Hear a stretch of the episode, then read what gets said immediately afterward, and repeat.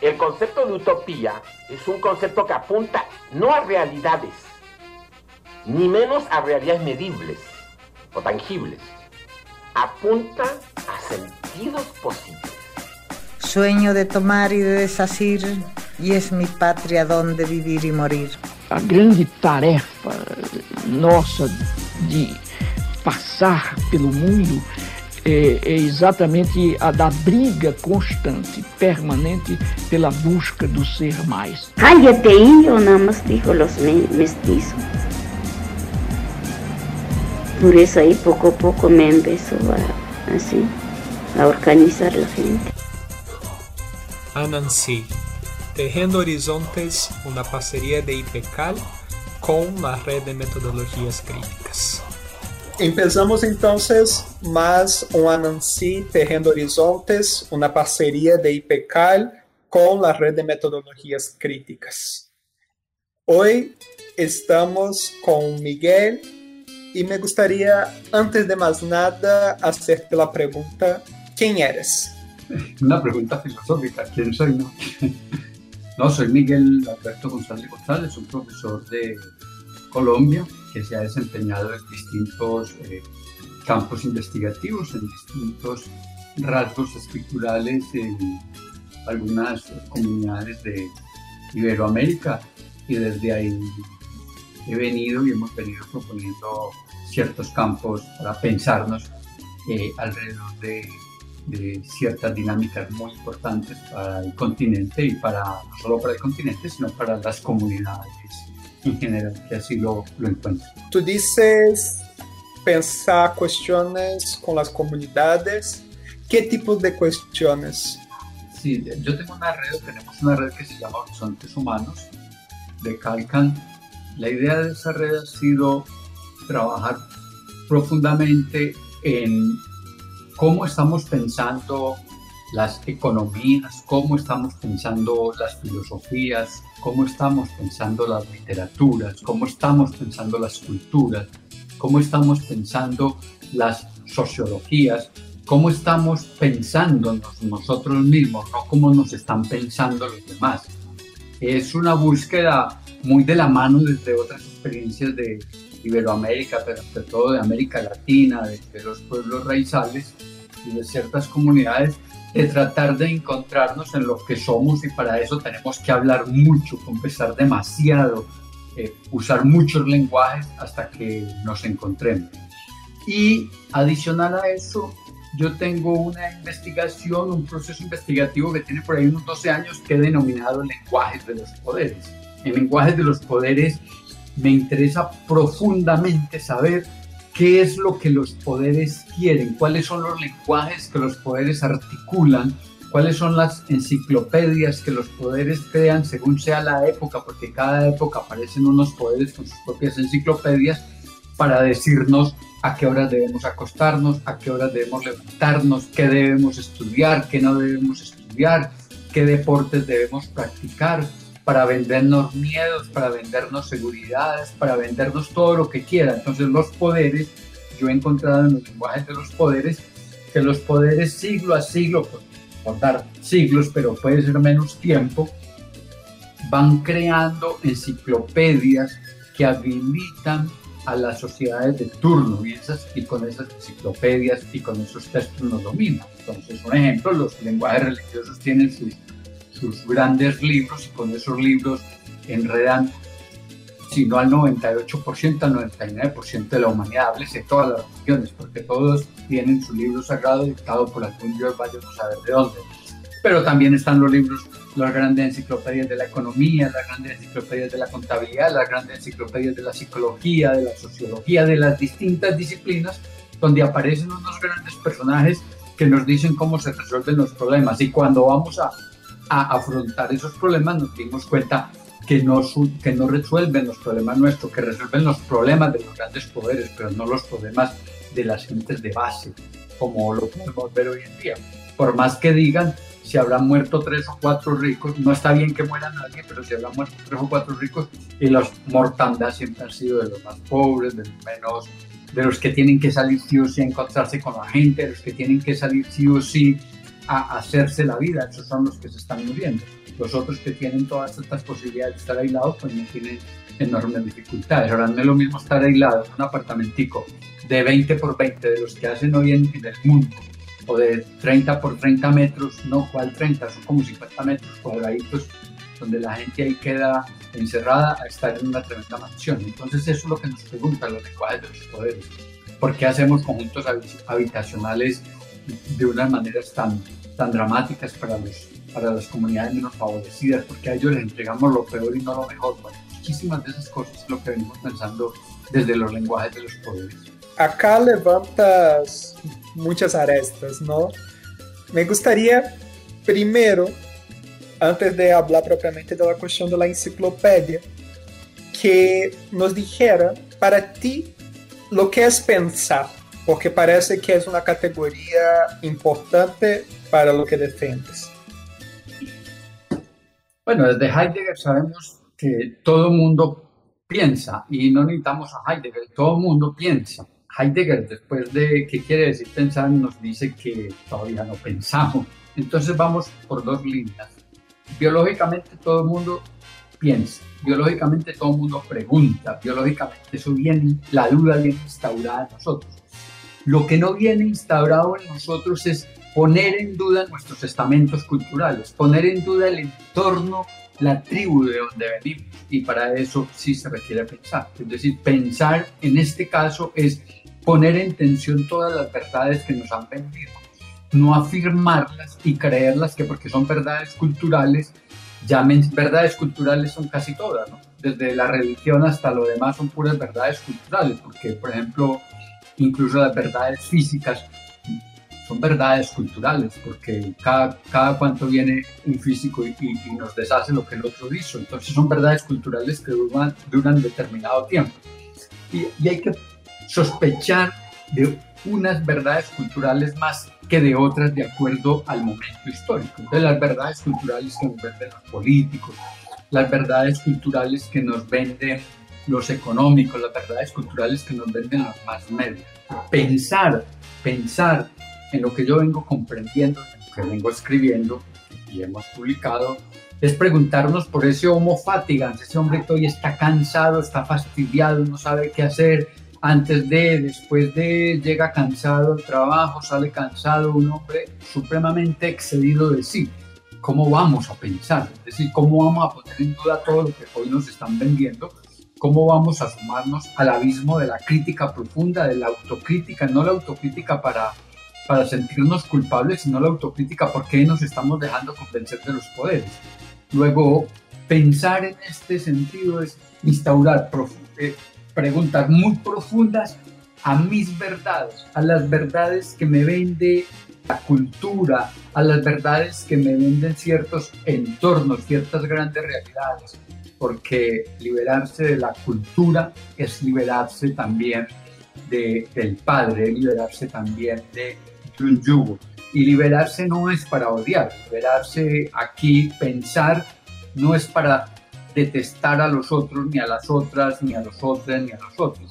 En este caso es simplemente para darme cuenta y poder reorganizar mi mundo lingüístico para unas realidades que yo quiero vivir y no unas que me están imponiendo. Porque decidir qué es lo que quiero vivir, cómo quiero estar y dónde quiero estar, es un asunto muy dramático en la vida que siempre lo estamos luchando y los poderes nos venden tantos lenguajes que no nos dejan ser nosotros ni siquiera en nuestro propio testimonio de vida.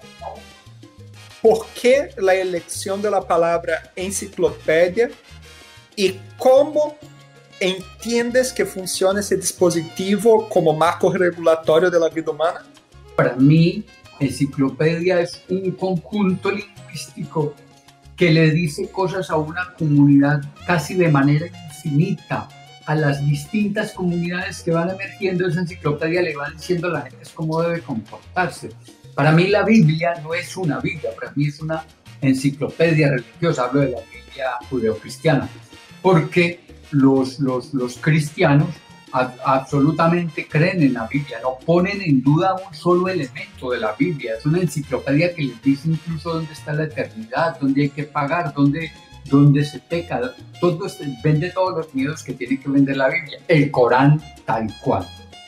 Entonces, si el gran, si el gran poder del mundo, que, es la, que son las religiones, establecieron que a través de sus enciclopedias, que decidieron llamarlas Biblias, otros nombres sagrados, que hace parte de los poderes sacralizar ciertos discursos, entonces para mí eso es una enciclopedia que encierra todo un conjunto de verdades, encierra, encierra un conjunto de teorías, un conjunto de ciencias o no, un conjunto de prejuicios o no, un conjunto de, un conjunto de emociones, un conjunto de razones o no, al encerrar todo eso logra decirle tantas cosas a la comunidad, tantas cosas a los grupos sociales, que los grupos sociales lo único que empiezan es acatar.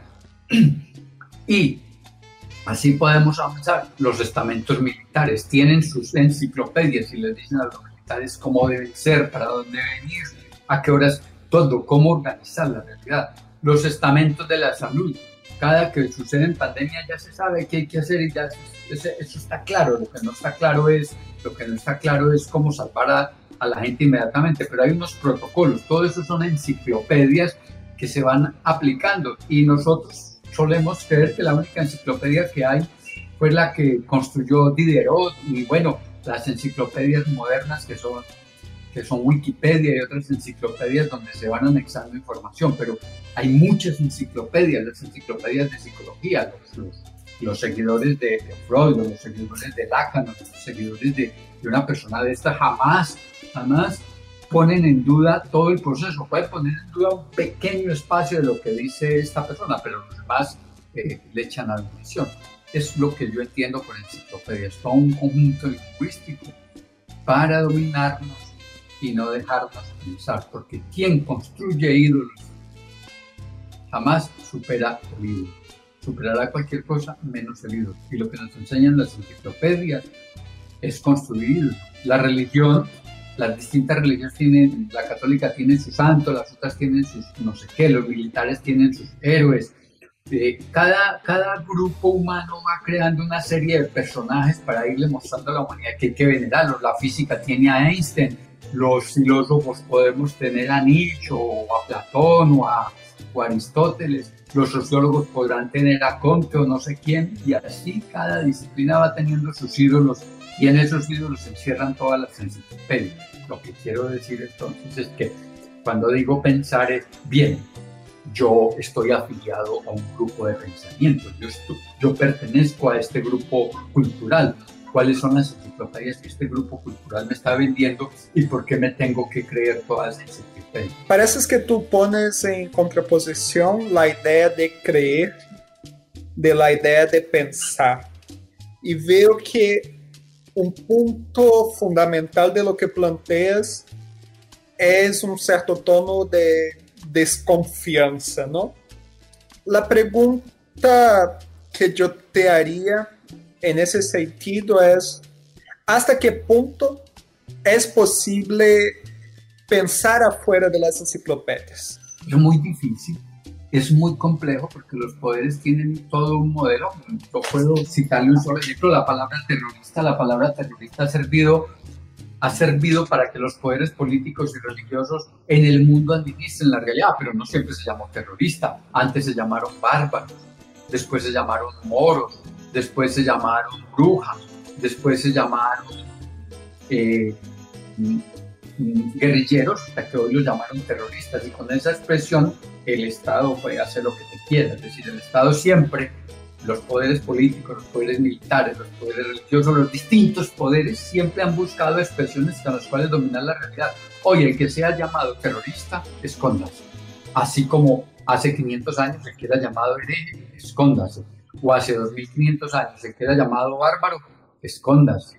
O, el que fuese llamado con cualquiera de estas expresiones que van mutando. Entonces, ellos nos, nos entregan lenguajes que nosotros tranquilamente vamos circulando por el mundo y cuando nos damos cuenta es que son nuestros lenguajes nos vamos eh, conflictuando y vamos siendo menos nosotros. Pensar por fuera de eso es muy duro es como cuando uno tiene que empezar a, dudar de, su padre, a dudar de, su Dios. Dudar, dudar, dudar, en este caso no es no odiar, insisto, odiar es poner en tensión todas las verdades supuestas que nos han vendido, todo ese mundo cultural que nos han entregado y estar por fuera de eso es el gran ejercicio de quienes estamos pensando la realidad. No es, eso no es un ejercicio en particular, eso es un ejercicio muy en colectivo de ciertas formas de pensar que no estamos de acuerdo cómo se acciona en la realidad. Y en una lucha que te decía por fuera de micrófonos por los ultras, aún quien se, se anexa a un grupo político de izquierda ultra, a un grupo político de derecha ultra, a un pensador ultra, lo único que tenemos ya no son personas adosadas pensando y dejando de pensar por sí, sino que posiblemente tengamos criminales, como nos hemos dado cuenta en el fútbol, en todas las... Lo, lo que también evitamos al estar por fuera y tensionar los poderes con estos lenguajes es la imposibilidad de que se construya el pensamiento ultra, porque yo le tengo mucho favor al pensamiento ultra de la izquierda, al pensamiento ultra de la derecha, es decir, como hoy piensa Trump, como hoy piensa Bolsonaro, son pensamientos, pero también como han pensado algunos eh, izquierdas de América Latina que duran en el poder 30 años. Y, un solo personaje 30 o 50 años en el poder hace tanto daño como cualquier persona de la derecha. En eso no podemos concluir, no podemos ser influyentes en esto. Eh, lo que nos llaman las enciclopedias, lo, el llamado que hago a las enciclopedias es, revisar todo lo ultra que hay allí, estar por fuera de todo lo ultra, porque cada que nos en un pensamiento ultra, vamos a reaccionar como reaccionan los ultras de las religiones, que es el Ku y todos otros otros nombres, las diferentes organizaciones internas que tienen ellos, o, los, o los musulmanes de las yihadas, es decir, todas estas, hablo de religión, hablo de fútbol, hablo de política. Una persona ultra política es cuando cree que su líder político no ha cometido solo error y que por ser su líder político tiene derecho a hacer lo que. Y de eso hay que librarse porque no solamente gente de la calle, hay mucho intelectual que no pone en duda apuestas muy extrañas de la izquierda en América Latina y que sí pone en duda todas las apuestas extrañas que son la mayoría de la derecha en América Latina. Pero no poner en duda los errores de la izquierda en América Latina es lo que ha hecho que la izquierda en América Latina al final termine siendo una suerte de fracaso, porque llegan unos líderes al poder, instauran sus enciclopedias, como es el caso, todos instalamos una enciclopedia cuando subimos al poder, instalan una enciclopedia, duran 25, 30 años en el poder, porque jamás escucharon, porque son además gente supremamente intelectual, supremamente estudiosa y jamás escucharon y jamás se dieron el poder. Y cuando jamás se den el poder, pues de alguna u otra manera los terminan sacando porque o se cansa la ultraderecha o se cansa el mismo pueblo de un mismo discurso, un monodiscurso, un discurso que se va agotando en el camino. Y creo que para mí ese ha sido una de las grandes dificultades de la ultraizquierda en América Latina. Son líderes que duran 20 años en los poderes, que no saben delegar su poder y al no saber delegar su poder, pues están tan perdidos como la ultraderecha. Es el miedo, es, el llamado y el llamado de atención al pensamiento ultra. Y estar por fuera de ese pensamiento es una necesidad de los intelectuales en América Latina. Desde Horizontes Humanos tenemos que revisar y de los poderes, cuál es ese pensamiento que a mí no me deja ir más allá. Yo, ¿por qué creo que lo que me no se pone en duda? ¿Por qué creo que lo que dice mi, mi pensador no se pone en duda? ¿Por qué creo que lo que dice mi, mi líder eh, político no se pone en duda? Y vuelvo y reitero, no solamente ha sido un problema de, los, de los grupos menos formados, de los analfabetas, de las personas que menos conocen Incluso ha sido muy fuerte en los intelectuales que se adosan a un movimiento a ciegas y todo pensamiento a ciega tiene muchas dificultades. Es solo ese llamado de atención en cómo vamos a vivir por fuera de los extremos y cómo somos capaces de entrar en diálogos en distintos momentos y sospechar de distintos entornos, eh, sin odiar, pero sí muy atentos a cómo estarnos registrando lingüística manera, lingüísticamente de una manera creativa para generar dudas en mí y generar dudas en el otro y en los otros, en las otras, en los otros, para levantar otros lenguajes del momento, porque los lenguajes también van mutando, eso lo aprendimos bien de Wittgenstein y bueno, y todos los expertos de la filosofía analítica o de los de la filosofía de la mente también que trabajan los lenguajes y desde ellos hemos aprendido que los lenguajes van mutando y que nosotros lo que debemos estar atentos es a esas mutaciones lingüísticas y es una tarea fundamental del intelectual, revisar los lenguajes del mundo. Jamás creer en los lenguajes del momento que vende su grupo político al 100%, que vende su, su contrario al 100% o que tú vendes al 100%. Es decir, hay que poner en sospecha eso para poder seguir pensando, porque eh, las verdades son como la felicidad cuando uno está extremadamente feliz eh, se le dificulta pensar y cuando tiene demasiadas verdades también se le dificulta pensar. Por tanto, esto que estoy diciendo es una verdad desde ya, si es que es una verdad, esto es simplemente una, un anuncio de lo que venimos investigando. También hay que ponerlo en, sospecha, también hay que ponerlo en duda y hay que ponerlo en un sedazo. Y si se le hace un buen movimiento, se caen muchísimas palabras y lo que van a quedar son tres o cuatro expresiones. Pareciera que una proposición que estás haciendo es de ese papel del pensamiento de no firmar ninguna ninguna hoja partidaria, digamos, en el sentido de tener siempre la posibilidad de, de cuestionar lo que tú llamas de enciclopedia. Pero en eso me pregunto una cuestión. En varios momentos, desde, en la tradición del pensamiento latinoamericano, se ha hablado mucho de la cuestión de compromiso, en términos de que la intelectualidad eh, esté vinculada a, a un proyecto de cambio, etc tú mismo destacaste que en su comprensión un, un intelectual puede volverse acrítico a un proceso si no es capaz de, no utilizaste esta palabra, pero, pero que no sea capaz de tener un, un mínimo de espacio entre esse personagem do que defende e sua própria capacidade de pensamento e julgamento, não? Como crees?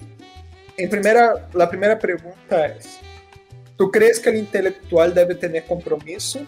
Se sim, compromisso com que? Primeiro essas duas perguntas. Eh, me hiciste acordar a un texto, un texto, un texto de un texto, si no ahora el autor francés ya, ya, lo traeré, donde dice que los hombres no podemos no estar afiliados. Eh, y que al no poder no estar afiliados, pues eh, siempre necesitamos estar de un lado o del otro. Y él lo explica a través de un texto, de un texto de los gnósticos, que dice que cuando, explica que cuando hubo la guerra en el cielo entre los ángeles y Dios y los ángeles que se revelaron a Lucifer, y pues tomaron partido unos y otros.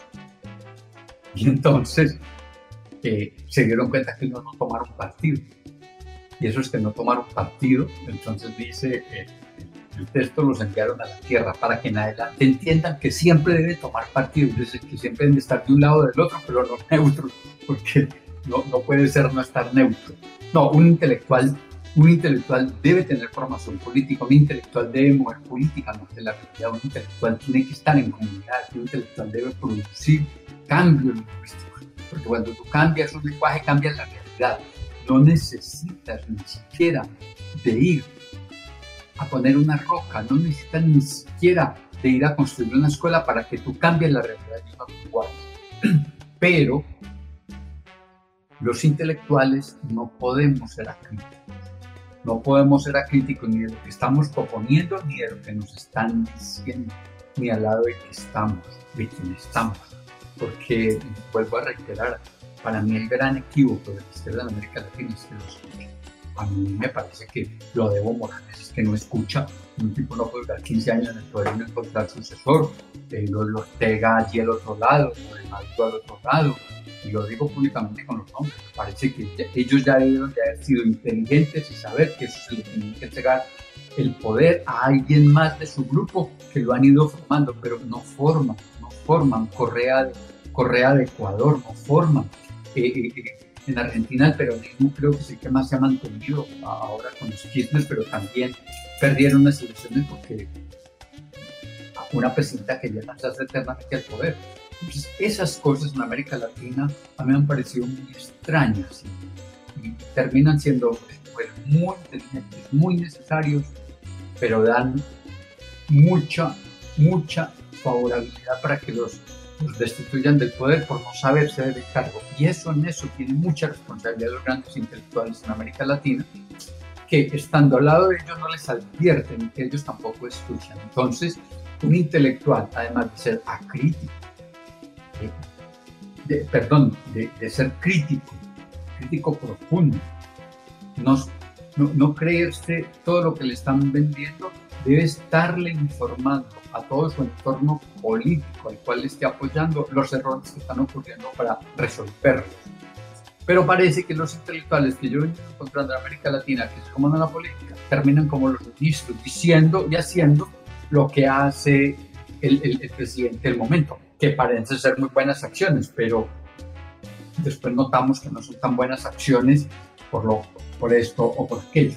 Lo que aquí quiero destacar es que debemos estar debemos comprometernos con una apuesta política, debemos comprometernos con cierta realidad, pero no comprometernos hasta donde no sea posible defender.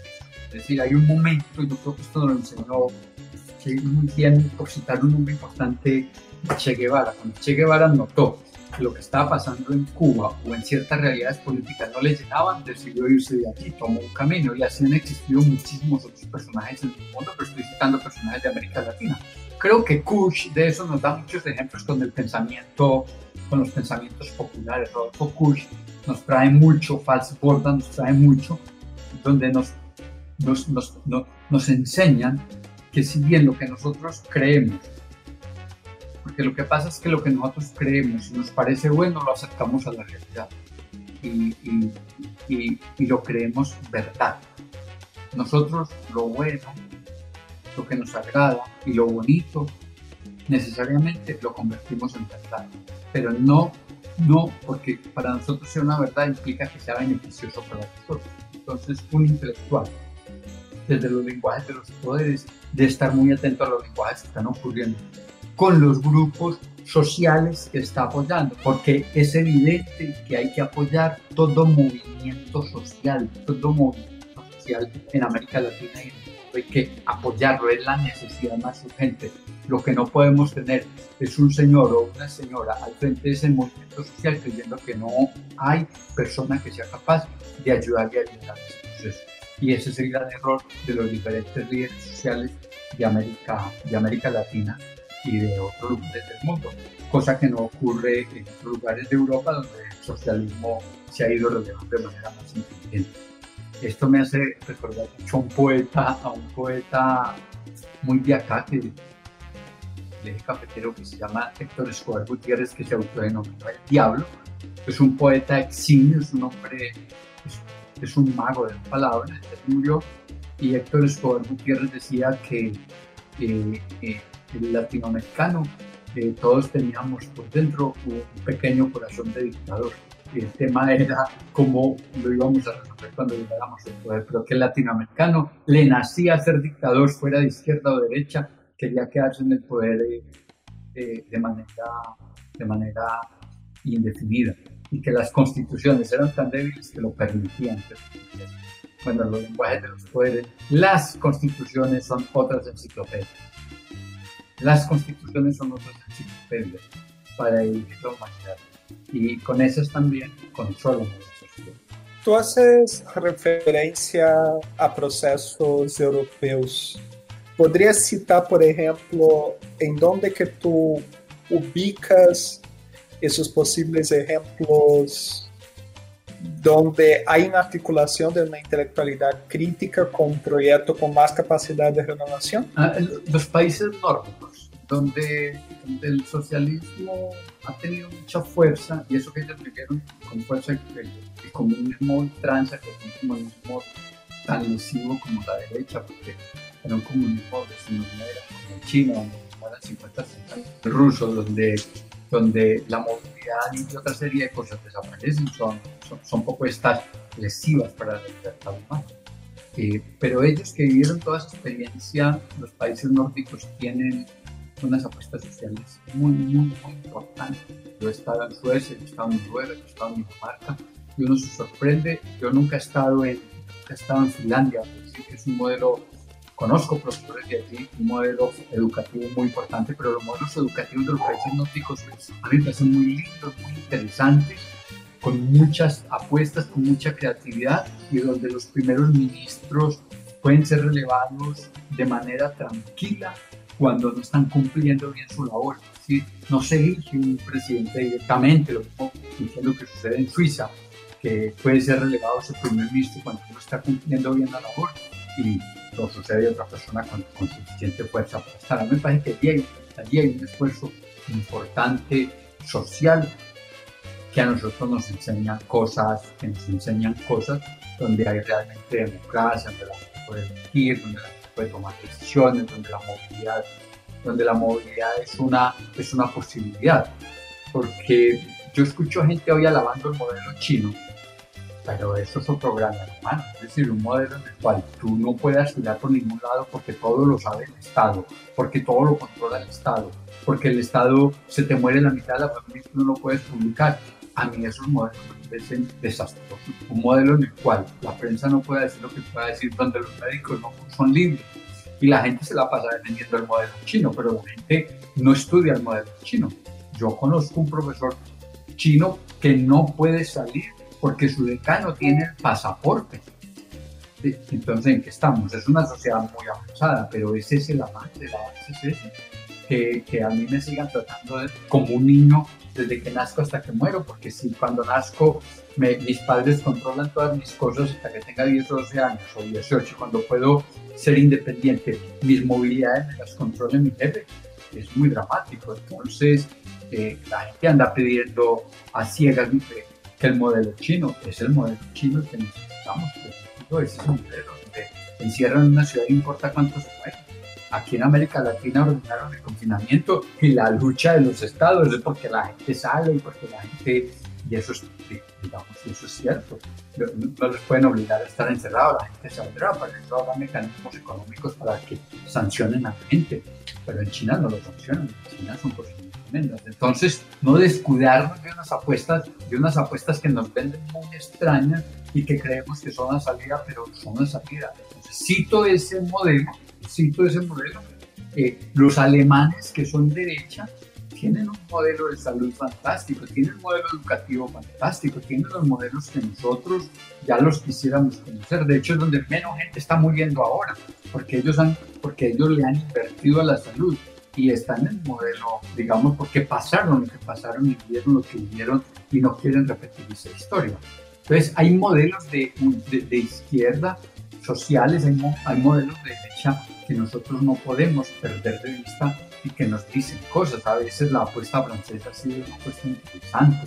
Eh, eh, con, con, todas, con todas las cosas que hay que poner entre comillas, la apuesta las apuestas nórdicas que he dicho también hay muchas cosas para poner entre comillas, para reorganizar. No, no, hay, el, no hay el modelo político perfecto, hay un o ideal.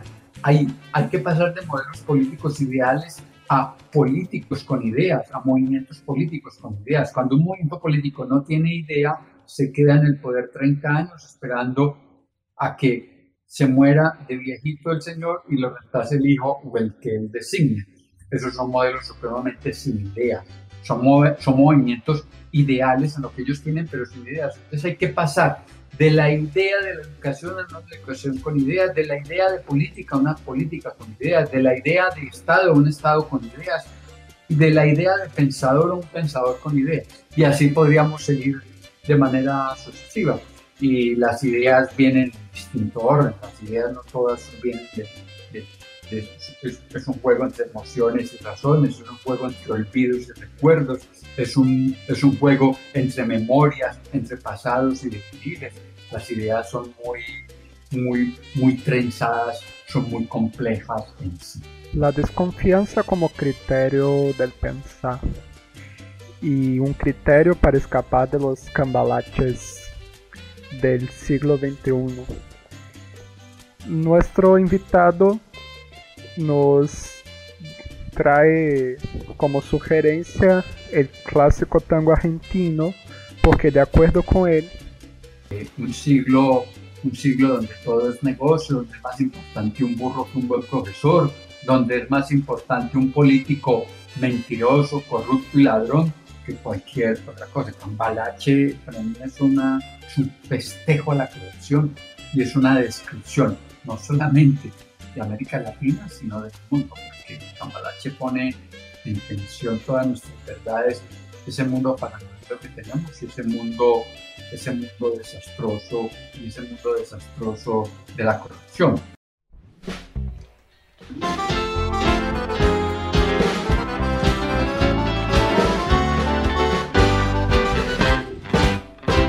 Que el mundo fue y será una porquería, ya lo sé en el 510 y en el 2000 también, que siempre ha habido chorros, maquiavelos y estafados, contentos y amargados, valores y doble, pero que el siglo XX es un despliegue de maldad insolente, ya no hay quien lo niegue, vivimos revolcados en un merengue y en un mismo lodo, todos manoseados. Hoy resulta que es lo mismo ser derecho que traigo. Ignorante, sabio, chorro, pretencioso, estafador. Todo es igual, nada es mejor. Lo mismo un burro que un gran profesor. No hay plazas que va a haber ni escalafón los inmorales nos han igualado si uno vive en la impostura y otro afana en su ambición. Da lo mismo que sea cura, colchonero, rey de bastos, cara dura, polizón.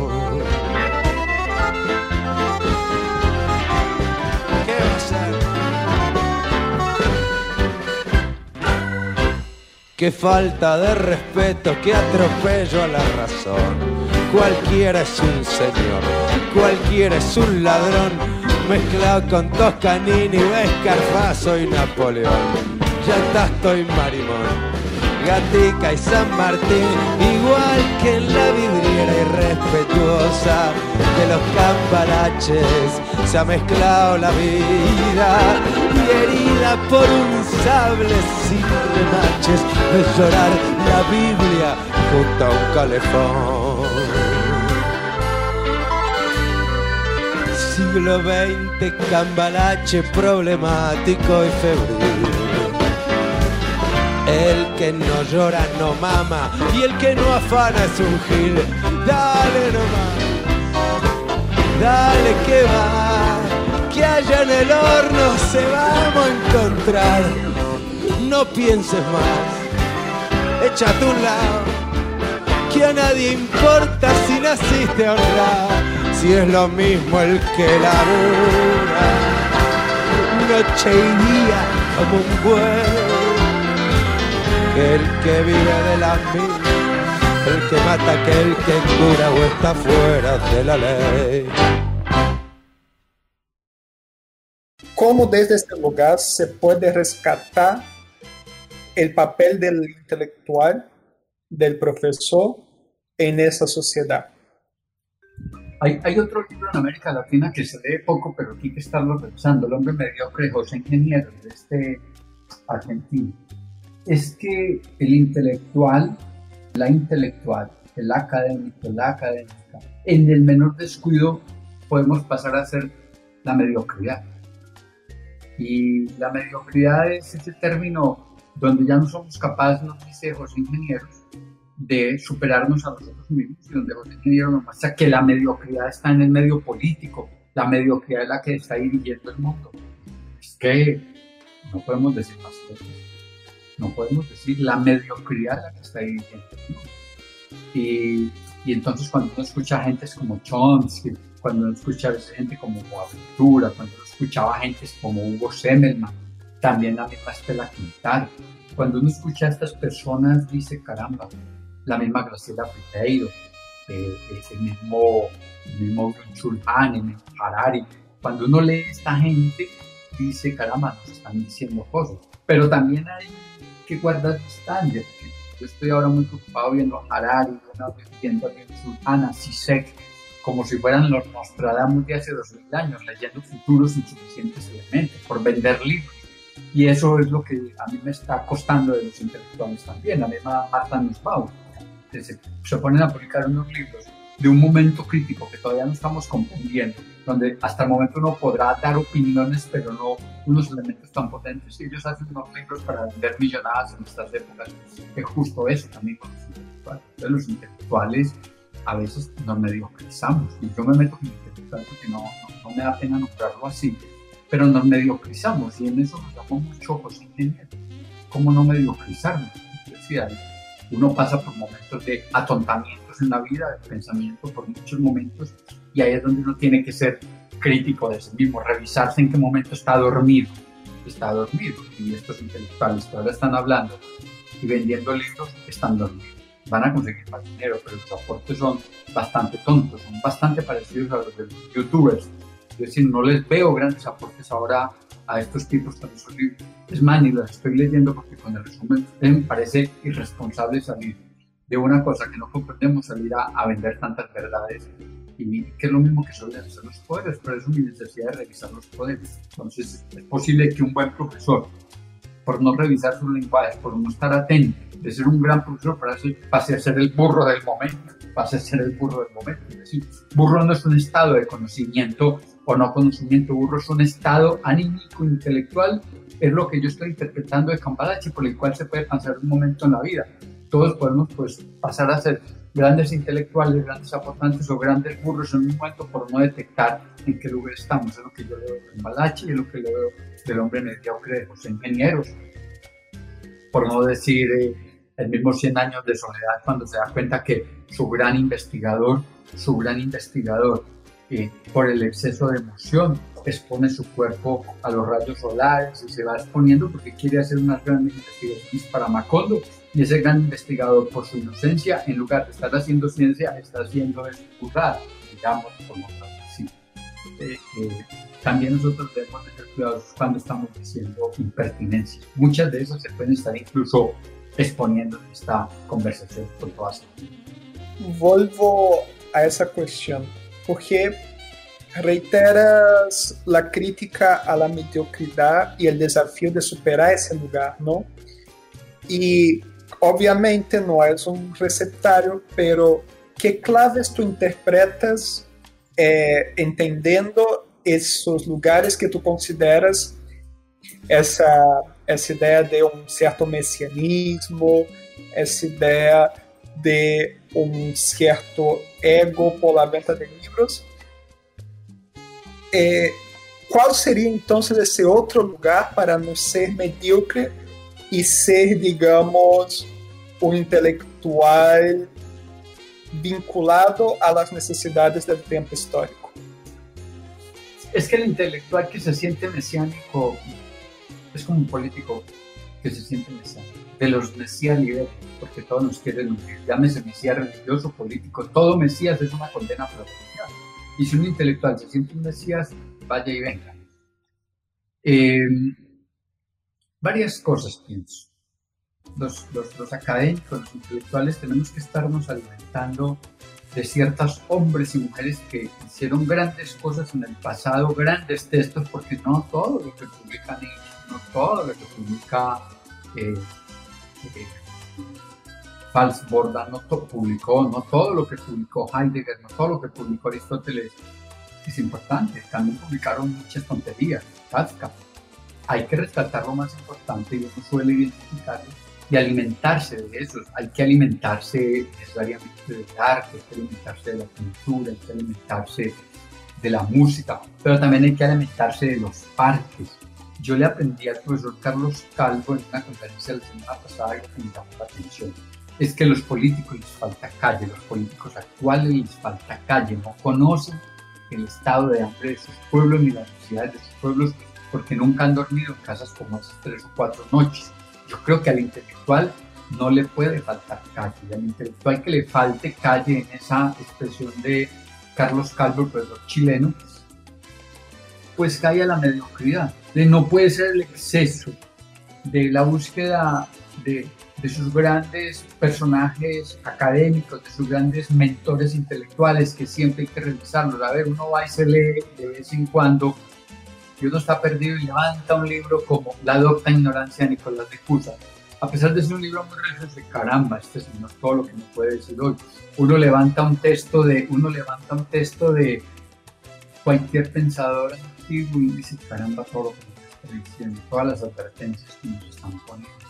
Y algunos pensadores modernos, porque realmente Marta Nussbaum en la política de la selección y muchas cosas, el mismo Harari en, en, en Homo Deus, eh, uno levanta esos textos y dice, caramba, aquí hay cosas fantásticas, aquí hay cosas que hay que seguirlas pensando porque son maravillosas, hay textos de Husserl que son una que son una perla en sí, no todos, pero hay unos textos que esto es una perla, esto hay que estarlo pensando. Entonces un intelectual tiene que estar revisando sus grandes autores, los nuevos autores, estar escuchando, estar escuchando, viendo sus, grandes pinturas, las nuevas pinturas.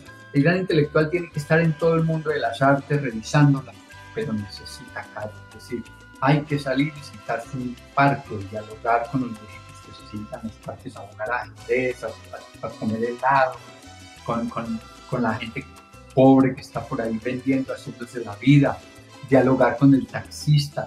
Es increíble, pero yo me subo a los taxistas en el mundo y siempre les pregunto por la política. La tienen Le hacen a uno una exposición política durante media hora que uno queda sorprendido. Si uno quiere saber el, nivel de seguridad de un país, siéntese a hablar con los, con los taxistas. La tienen clara, le dicen, le dicen qué es lo que ocurre, el nivel económico. Y uno sale casi con un seminario cuando dialoga con ellos. Entonces, los intelectuales tenemos que hacer calle y dialogar con, con, mucha gente, no solamente entre nosotros, porque entre nosotros, como dice eh, los ingenieros, nos atontamos, empezamos a aplaudirnos entre nosotros, nos da pena hacerle la crítica al otro para que nos ponga incómodo, porque es muy amigo lo que fuera y nos quedamos callados. Eh, entonces requerimos muchas escuchas, es muy difícil, es muy difícil. ¿Quién le hace una crítica a Boaventura de Sousa? Otro intelectual que no lo quiera. ¿Quién le hace una gran crítica a Zizek, otro intelectual que no lo quiera? ¿Quién le hace una gran crítica a, a Harari, otro intelectual que no lo quiera? Él me va a leer, claro, no me conoce, no va a entender. Entonces las críticas que yo tengo contra esos intelectuales es que se convirtieron en un coro de aplausos y los lectores que yo los he visto hoy por centenares diciendo que lo que ellos están escribiendo es una maravilla. No, es una enorme responsabilidad escribir hoy, hablar de tanto futuro, cuando no tienen los suficientes elementos, no tienen las suficientes estadísticas, lo que están entregando son opiniones. Ah, listo, si son opiniones, todas bienvenidas. Desde el youtuber, entonces, hasta este señor puede ser un youtuber también.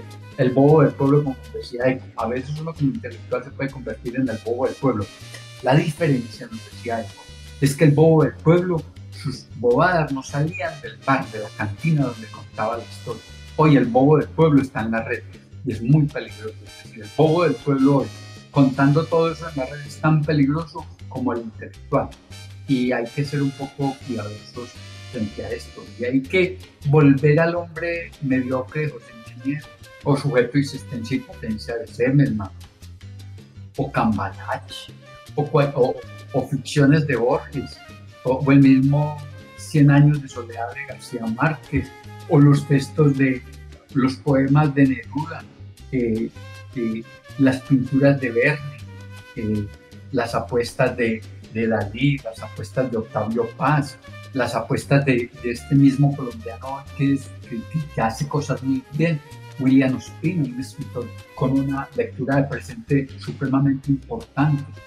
eh, son personas que siempre, Marta Nussbaum, eh, son personas que siempre vale la pena estar escuchando y leyendo, además de involucrarnos con la calle.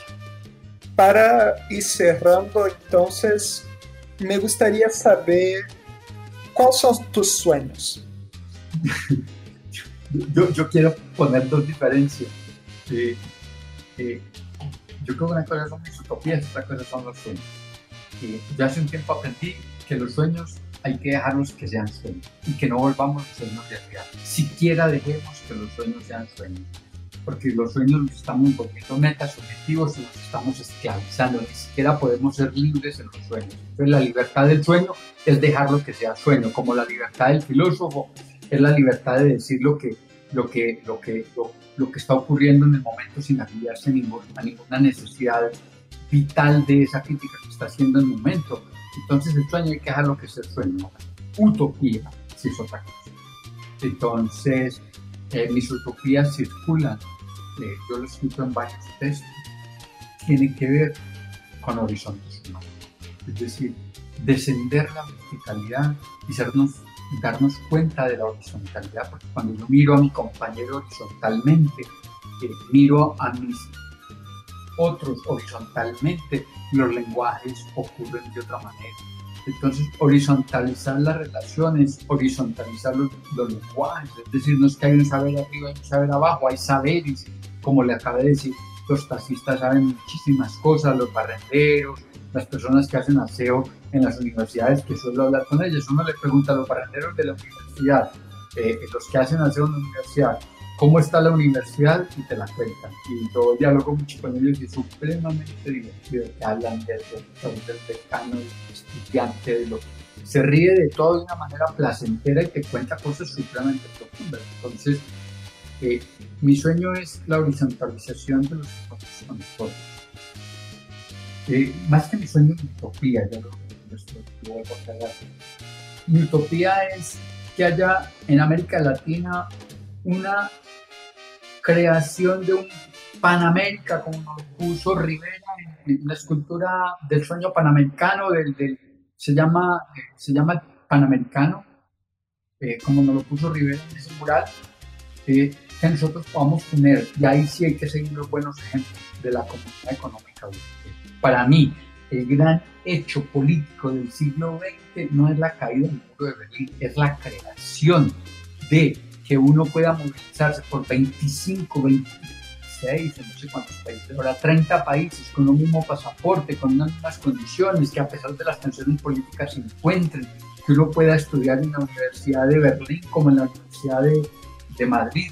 Yo sueño, sueño no, la utopía es que América Latina, que tenemos el mismo idioma y que entre Brasil ahí podamos tener una enorme comunidad con, un sola, con una sola moneda, con un sistema educativo en el cual mis títulos de aquí tengan la misma validez en México y no tenga que andar validando cosas, que yo pueda iniciar mis estudios en Brasil y terminarlos en Argentina o en Colombia o en Panamá o en Chile o en Surinam, en cualquier lugar de Centroamérica, por las condiciones que pueda trabajar o, o, defenderme eh, para sobrevivir en la vida en Chile como en México. Es decir, y eso sí es una necesidad en América Cuando nosotros construyamos ese, esa utopía panamericana, que es el, es el gran regalo que nosotros podríamos darle al mundo para después enseñarle, o más que enseñarle, que lo retomen los africanos, los asiáticos, y es que nosotros somos una comunidad tan enorme de hispanohablantes y portugueses que es tan extraño que nos podamos unir, conformar ese gran, ese gran ese gran reto panamericano, sin, sin, sin, cómo funciona en Europa, sin controles viales, sin, sin gentes de frontera, con un sistema organizado que vale para todos los casos y con un mismo idioma. En Europa son 25 lenguas distintas y privilegios. Es decir, nos va a ganar el mito de Babel. Es decir, que entre más distintas lenguas más fácil unión ¿Y por qué América Latina? ¿Qué tenemos? O Iberoamérica, América Latina. ¿Qué tenemos? La misma lengua, que podemos rápidamente aprender el portugués. Nosotros en lugar de aprender el inglés, lo primero que tenemos que aprender el portugués. Yo llevo un tiempo estudiando portugués por pena, por pena de no hablarlo y ya me defiendo más o menos en el portugués porque es una necesidad. Y que América Latina, a los portugueses les enseñen español, a los brasileños y a nosotros nos enseñen portugués. Y hagamos esa gran comunidad, esa gran utopía de América Latina entendiendo que cada país tendrá su, estilo político, su estilo de direccionamiento, su forma propia de actividad de las culturas. Las culturas hay que respetarlas en su forma de ser. Pues sería ese un regalo que estamos retardados para darle al mundo, darnos a nosotros mismos y que seguramente lo podemos hacer y eso es una tarea de todos nosotros.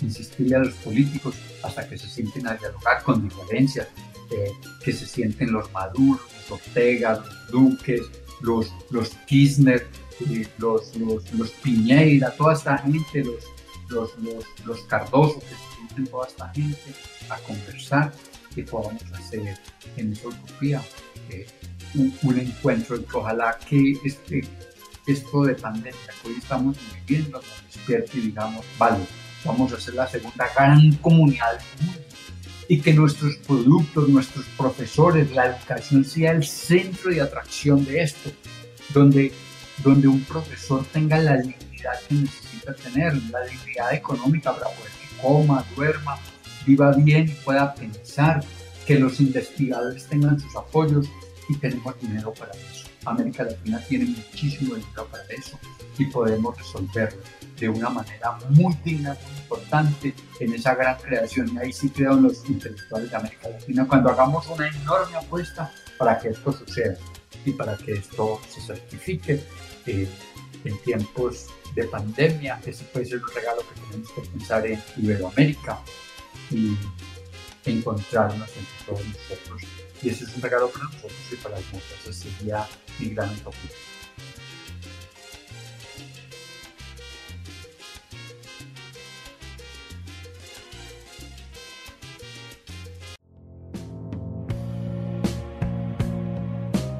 es un proyecto sembrado desde IPCAL, Instituto de Pensamiento y Cultura en América Latina. Acesse nuestro site www.ipcal.edu.mx o nuestra página de Facebook para conocer un poco más de nuestro proyecto.